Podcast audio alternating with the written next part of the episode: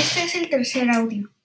Bueno, el libro a mí, en conclusión, a mí el libro me pareció muy entretenido y que a lo largo de los años lo puedes ir leyendo, leyendo, leyendo, leyendo y puede que cada vez te dé un significado distinto.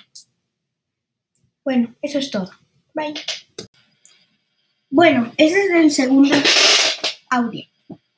El Principito es un libro reflectivo que a lo largo de los años tú lo puedes ir leyendo, lo cual te puede hacer reflexionar porque es reflectivo sobre tu entorno, tu vida, y también es entretenido, entonces es un dos por uno. Eso también ha llevado a que han hecho películas, pero no transmiten lo mismo que puede transmitir el libro, ya que el libro tiene la, la capacidad, podríamos decirlo, de expresar todo lo que él quiera, porque el presupuesto que se ocupa para hacerlo es más bajo, pero necesita más imaginación. Hola Miss, este es el podcast que nos encargó. Eh, el podcast de, que voy a hacer va a ser sobre el principito.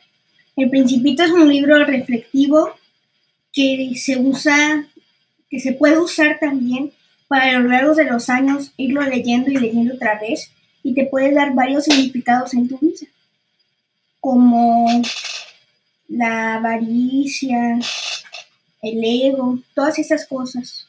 También el Principito ha tenido una película y muchas cosas más, pero en principio yo digo que es un libro bueno porque te hace reflexionar sobre las cosas que te pasan diariamente en tu vida, cómo es su, tu entorno.